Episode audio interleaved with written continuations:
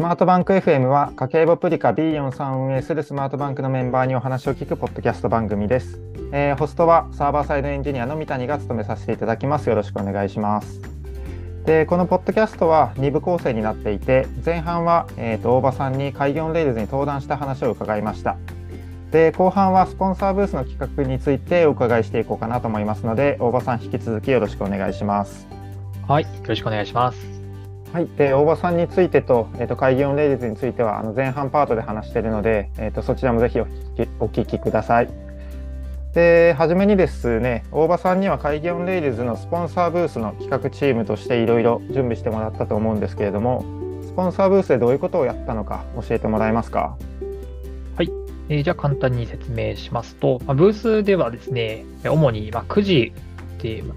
言うと分かりますかね。あの、何かしらのガラガラってやって、あの、当たりが出るみたいな、そういうものの、えー、ちょっと特殊なバージョンで、大反り伝文くじっていうものをやったのと、うん、はい、それちょっと後で説明しますね。あとはそれに付随してプロダクトの説明をしたりとか、まあ、あとはアーキテクチャ図のボードみたいなものをですね、実際に我々が運用している B43 というプロダクトのバックエンドのまあ、API とか、もしくは外部サービスとどういうふうに接続しているのか、まあ、そういったアーキテクチャの図とか勘どころみたいなものを説明するボードを用意しておいて、どちらで、まあ、来られた方とお話しするみたいな、まあ、そういうものをやっておりました。9時について教えてもらってもいいですか？はい。ね。えー、今回、その、まあ、くじをやるっていうのはですね、まあ、くじをやりたくてやったっていうよりかは、プロダクトのこととか、あとは会社のことをまずは皆さんに知ってもらいたいみたいな目的意識が結構強くあって、なぜかっていうと、スマートバンクってまだこれまでに過去に一度もイベントにスポンサーしたことがないんで、全然知られてないっていう前提からスタートしようとしています。まあ、なので、まあ、弊社のプロダクトを知ってもらうためには、実際に弊社のこうプロダクトの体験をしてもらいたいっていうのがあって、で、それを体験してもらえるようなくじを作りたかったっていうのが、まず元々の出発点になります。で、それでできたくじがどんなものかっていうと、えー、結構説明長くなっちゃうかもしれないですけど、まあ、弊社のプロダクトってカードで決済をして、その決済した結果がリアルタイムにわかるよっていうプリペイドカードの事業なんですけれども、実際に、えブースに来られた方に決済をしてもらって、その決済の結果でですね、まあ、ある数字みたいなものがランダムに振られるんですけれども、その数字をベースにして、え末尾が3だったりとか4だったりとか、まあ、43だったり、B43 っていうプロダクト名に近ければ近いほど、まあ、当たりくじとして、より高い賞がもらえるよっていうようなくじをやったっていうのが、大反り伝聞くじって言われてるものですね。ありがとうございます。あれですね、あの、クレジットカードで決済した時とかに、実はレシートにこっそり印字されている承認番号っていうものがあって、まあ、決済のたびに、まあ、1位に6桁の数字を割り振ってるんですけど、その数字の下2桁がまあ、43なのか4なのか3なのかっていう感じですよね。そうですね。なので、まあ、決済サービスを提供している我々にしかできないみたいな、なそういったところで特徴を出していこうとしたくじでしたね。うん、あれって大体何人ぐらいの方にやってもらえたんでしたっけ、くじ？えー、っと、どうだったかな。ちょっと正確かわかんないですけど、200名はいってると思いますね。はい。あのくじは、実は社内のエンジニアの一人の実際のカードを使って決済を試していたってやつですよね。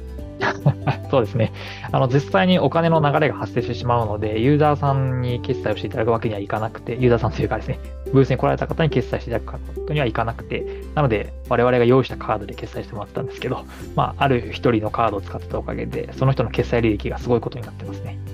200何個分ぐらいの履歴がいってて、確かあれ1つの決済で2円の決済走らせてたと思うんで、400円から600円ぐらいきっとその残高が減ったってことになるんですかね。そうですね。あの認知を得られたという意味では非常にコスパいいですね。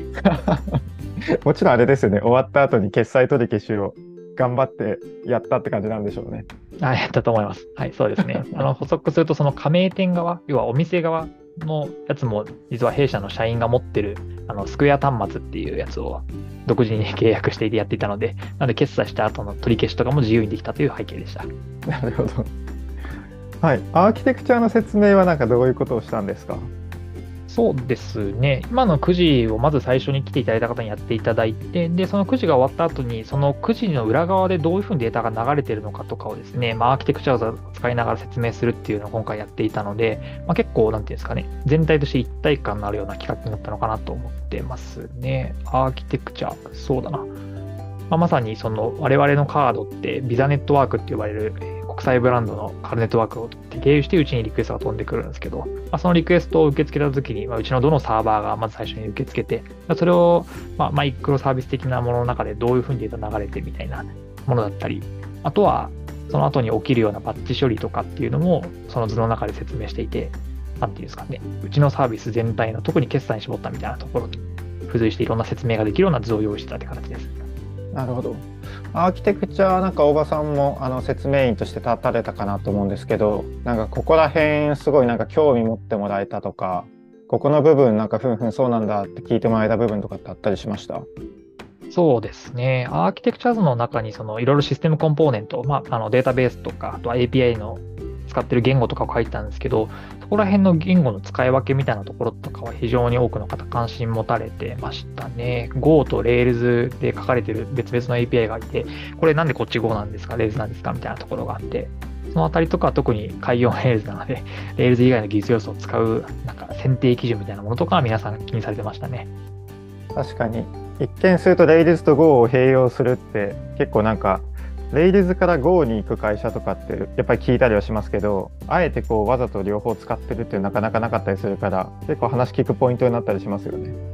そうですね、まあ、その場で説明したこともありますしあとは弊社のエンジニアリング、えーと、エンジニアリングなんだろうチームに興味がある人向けのページみたいなのも用意しているので、まあ、そちらのページをご案内して見せしたりとかそういったこともしてましたね。そういうふうな動線もしっかり作ってたんですね。はい。なるほど。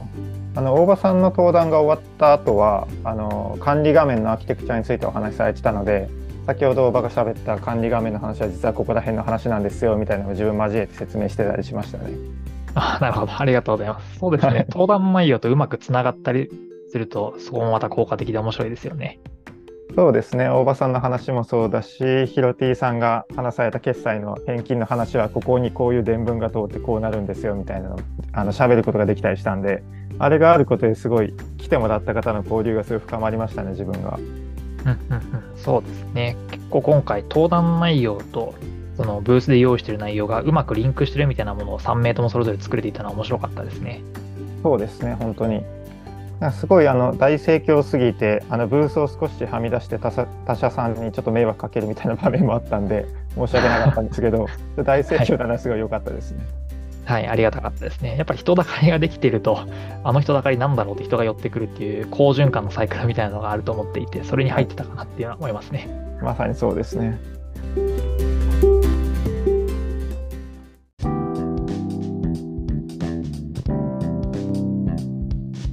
あのブースチーム、えーと、最近も、えー、ブログ何個か出したんですけど、なんかどういうふうなチーム構成と、どういうふうな役割分担でやってたのかっていうのも教えてもらっていいですか？はい、そうですね。まあ、ブースチームは、まあ、まず私、僕みたいなエンジニアが2名いて、あとはデザイナーの方に2名入っていただいて、あとはリーダーにですね、ちょっと驚きなんですけど、CS チームのまにゃんこさんという方に入っていただいて、で、主にその1、2、3、4、5名で進めてたっていう形ですね。役割分担っていう話で言うと、まあ、エンジニアは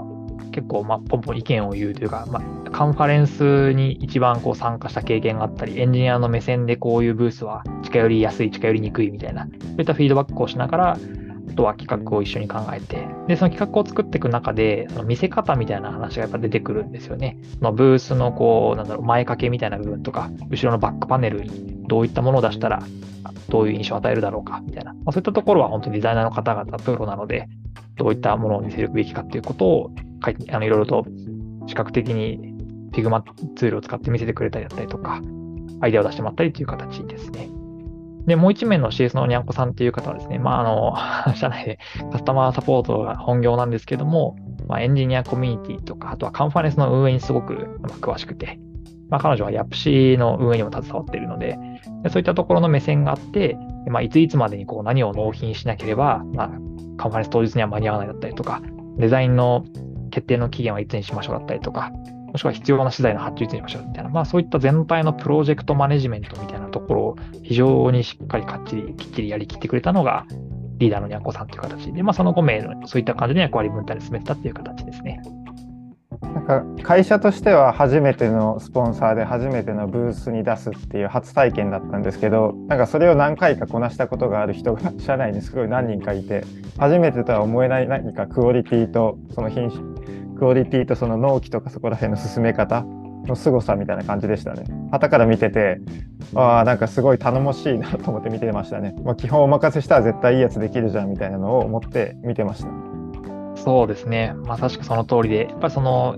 エンジニアのカンファレンスとかコミュニティに、まあ、エンジニアだけこう頑張って出ていきますとか、あとはま採用とか採用広報チームだけで頑張りますとなると、なんかまあそういうのでもいい意味の出せる会社もいるかもしれないんですけど、まあ、我々が今回やったのは、そういった特定職種だけでは実現できないようないい感じのブース、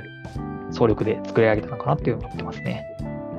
なんかユッキーさん、デザイナーのあの一、人のユッキーさんは、楽天時代にもデザイナーとしてブース出すときになんかデザインのあのブースのデザインとかもいろいろやられたりして多分そこの知見を今回生かしてくれたりとか水戸さんも入社されたばっかなんですけどワークシャツもそうだしあのブースに立つ縦看板とかいろんなものを全てこうやってくれてすごいなんかオーナーシップ高い集団でしたね。おっしゃる通り本当にユッキーさんと水戸さんすごくて今回のその Kaigi on Railsでブースチームに入ろうって決まったのが、まあ、8、9月とかだと思うんですけども、まあ、それ以降にあった実際のエンジニアのカンファレンスとかにあの実際に参加されてで、それで他社の事例とかめちゃめちゃ写真撮ったり研究したりしてくれたんですよね。いや、思い出しました。すごい、すごいですよね。あれ見てびっくりしましたもん。エンジニア誰もしない ムーブをデザイナーがやってくれて、それを還元してくれて、それが今回のブースに生かされるっていう、もうオーナーシップの権限みたいな塊の人たちでしたね。いや、あれは本当に感動しましたね。いや、なんか実際にデザイナーの方がエンジニアイベントに行って、こういう風ななんか対応されると、こういう風に思うみたいな、いい面も悪い面もしっかりこう客観的にまとめてくれてて、すごい参考になりましたね。そうですね。いや、まあ、次回以降は僕らもああいう動きしなきゃダメだなと思いましたね。本当にそうですね。はい。なんか準備とか含めて、大体どのぐらいのスパンでやられてたんですか？そうですね、ブースチームが蘇生されたのが多分9月の初頭とかだと思うんで、まあ、2ヶ月以上とか準備かけたっていう形ですね。まあ、ただ、この中の、そのブースチームの中のメンバー全員がフルタイムでやってるわけではなくて、まあ、むしろみんな本業は別のところがあって、それで、ま、サブ的なプロジェクトとしてやっていたので、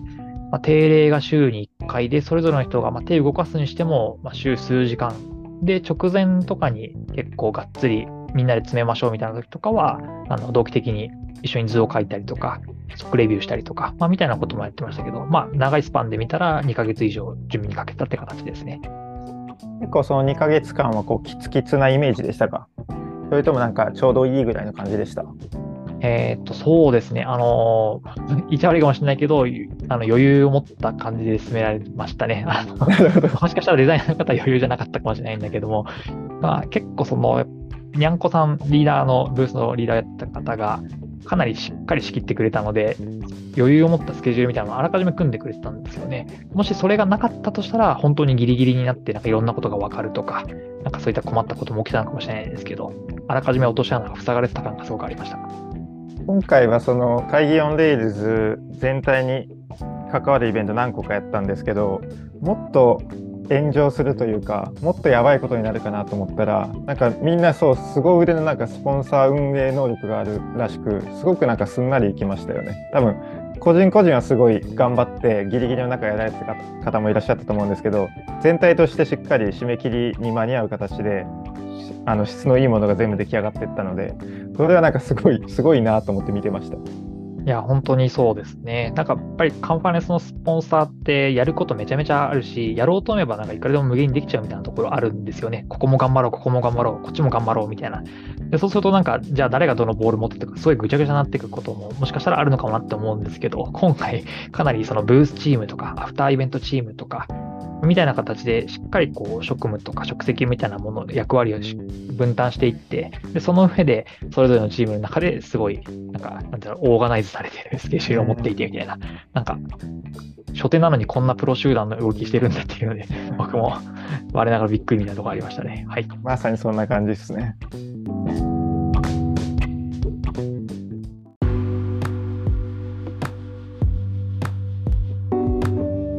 なんか初めてのオフラインのイベントで、まあ、他社さんのブース含めてすごい盛り上がったと思うんですけど、会議のレイズ全体が。あのスポンサーとかブースを出す意義みたいなのをこう企画して実際にその場でいろいろ人いろんな人と交流した立場としてなんかどういうふうに感じました？ああ、スポンサーブースをやってみてどうだったかっていうことですかね。はいそういう感じで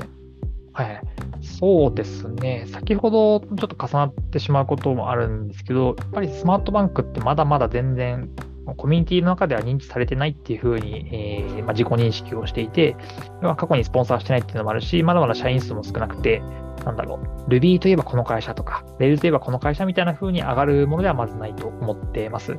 でそういった中で、こういったスポンサーをやってみたらどうなんだろうねっていう、まあ、ある意味、試金石が今回のスポンサーだったと思うんですけれども、まあ、それをやってみた結果として、結構コミュニティの中にこう足を会社として踏み入れることができたなみたいな感覚はすごくありますね。中途抽象的すぎますかね。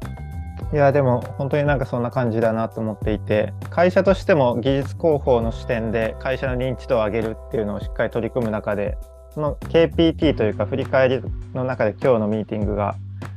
あってその中で話したのがようやくなんかあの舞台に立てたというかこれから会社がエンジニアのコミュニティの中に参加していって会社の認知度が上がっていっていろんな人と交流する中でまあ、いろんな人の会社来てもらうみたいなその循環をするためのこうサイクルの一番初めにしっかり立てたみたいな感覚が自分もあって、コミュニティの中に入れたっていうそのワードはすごいしっくりきますね。そうですね、まあ、スマートバンクからいっぱいそのコミュニティに対してこう出していけるものもあるし、逆にコミュニティから僕らが受け取るものもあるっていう、そういうそうですね循環サイクルみたいなものがこれから始まっていくのかなっていう意味で結構、ブースを出したり、スポンサーしたことによって、結構意義というか、やりがいみたいなものもあったのかなと思ってますね。なんか去年、一昨年の Kaigi on Rails、自分も大場さんも登壇させてもらって、まあ、あのオンラインっていうのもあったんですけど、登壇した後のやっぱりフィードバックっていうのがあんまりこう得られなかった部分もあったと思うんですよね。それが今回、はい、あのオフラインで話せるプラス、こうブースを出すことで、そこに行ったらこう登壇した人と話せますよみたいなこう伝えることができて実際にこうブースに来てもらえることで交流するみたいなその交流のサイクルがこのブースの中で生まれるっていうのがすごいいいなっていうふうに自分思っていてそこがこのブース出す意義の一つとしてありだなって思いましたね。そうですね。やっぱり登壇だったりとか、先ほどのうちの会社から何かを出していくっていうものに対して、やっぱりなんかこう、なんだろう、のれんに腕押しというか、こういくら出しても全くフィードバックがないみたいなものって、なかなかこうモチベーションにもあのなりづらいと思うんですけど、今回はそこにもうまくつながるような形でしたね。なんか打てば響くというか、出したものに対してちゃんと反響があるみたいな、そこもすごく良かったですね。なんか本当に一つのイベントの中で、まあ、ブースだけ出すパターンもありだしあの登壇するだけのパターンもありだと思うんですけどやっぱ組み合わせることで効果がどんどん変わっていくのでなんか今後うちの会社でどこか登壇するってことは誰か決まったらもしなんか予算に、あのー、予算上大丈夫だったらブースを出すみたいなのも積極的にこう狙っていきたいなと思った回でしたね。うん、そうですね、まさに。あとは大場さんこうスカウトチームとして、まあ、採用のあの最前線にも立ってもらってると思うんですけど、まあ、今回のスポンサーも出したばっかりであのまだここから効果っていうのは出てくる感じだと思うんですけど、まあ、会社としてこうブログとかもいっぱい出してるじゃないですか。なんかそこら辺の広報の頑張りみたいなのってなんかスカウトとかする中で得られるものとかってあったりしますか？そうですね、広報活動で得られてるものか。言うと、うんまあ、いくつかあるんですけども、まあ、スカウトとしてっていうよりかは、結構いろんな人からいろんな角度でフィードバックをもらうことが増えたっていう定性的な感想はありますね。例えば、まあ、ある Ruby の地域コミュニティのイベントにいたときに、なんか、御社の〇〇さん、どこどこで登壇してましたよね、みたいな話があったりとか、もしくは直接、あの、大場さん、開業のレジで見ましたっていうのがあったりだとか、あとは、その、スマートバンクさんの、このブログ読んでちょっと助かりましたみたいなフィードバックが、それが、まあ、オンラインなりオフラインなり、いろんなところで聞けるようになったみたいなところとかは、一つ、ポジティブに最近感じているところではありますね。であとは、スカウトとか、そうですね。まあ、カジュアル面談だったり、まあ、採用みたいなところで言うと、まあ、まだまだぼちぼちという感じですね。やっぱりそれって、なんか、直接的にやっぱ狙うものでもないというか、はい。まあ、長期的にコミュニティの一員スマートバンクがなった上で、まあ、保護者の方が、まあ、いいなと思った時にあの声かけてもらえるみたいなものなので、そこは直接的な目標にするというよりかは、長い目で見ていくものなのかなぐらいの気持ちで、今は反応を見つめてますね。なるほど。まあ、できるだけ、まあ、こう一つの単発のバズりをバーって狙っていくんじゃなくて広く長くこうコミュニティとしっかり付き合う中でちょっとずつでもいいから知名度とかそういうのを上げていってスカウトした時にああの会社だっていうふうに思われるようになったらいいですね。そうですね。なんかあのウェブ業界の転職、最近あんまり言わないかもしれないですけど、ウェブ業界の転職ってなんかクラス替えみたいなものみたいな、なんかクラス移動みたいな、結構やっぱあの狭いっちゃ狭いんですよね。狭いっちゃ狭い中をなんか移動して、ああ、あの人はあそこに入ったんだみたいなんでで、その人のこともその移動先のことも知ってるみたいな、なんかそういうコミュニティ感みたいなものがあるのかなとは思っていて、なんかその中の一つにやっぱりなるって感じですよね。スカウトって返事が来るとか、カジュアル面談で応募が来るみたいなのってね。本当にそうですよね。この業界本当に狭くて、大体なんか転職した時にはその情報って出回るし、なんかその X とかに投稿してない人とかでもエンジニアの中でこう会った時に最近あの人あそこに行ったらしいよみたいなそういう話って結構生まれたりするんでまさになんかそうクラス替えみたいな感じありますね。うん、そういうクラス替えの話題にスマートバンクも上ってくるようになるとより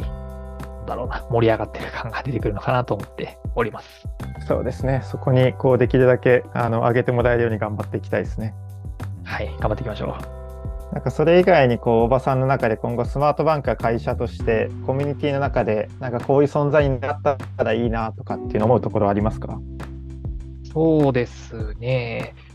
まあ、繰り返しで言うところだと、やっぱコミュニティの一員として、さっきみたいにあの自分が所属する会社とか、もしくは自分が関わりたい会社として想起してもらえるっていうのが一つ大きくて、で、さらにその先のステップで言うと、まあ、スマートバンクのこうやっぱ技術力すごいよねとか、まあ、レールズに関してこういうことやってるよねみたいな、なんかそういった技術的な取り組みでも認められる、一目置かれるみたいなところまでいけると、より、なんだろう、僕の理想的なスマートバンクのコミュニティ内でのあり方に近づいていくのかなとは思いますね。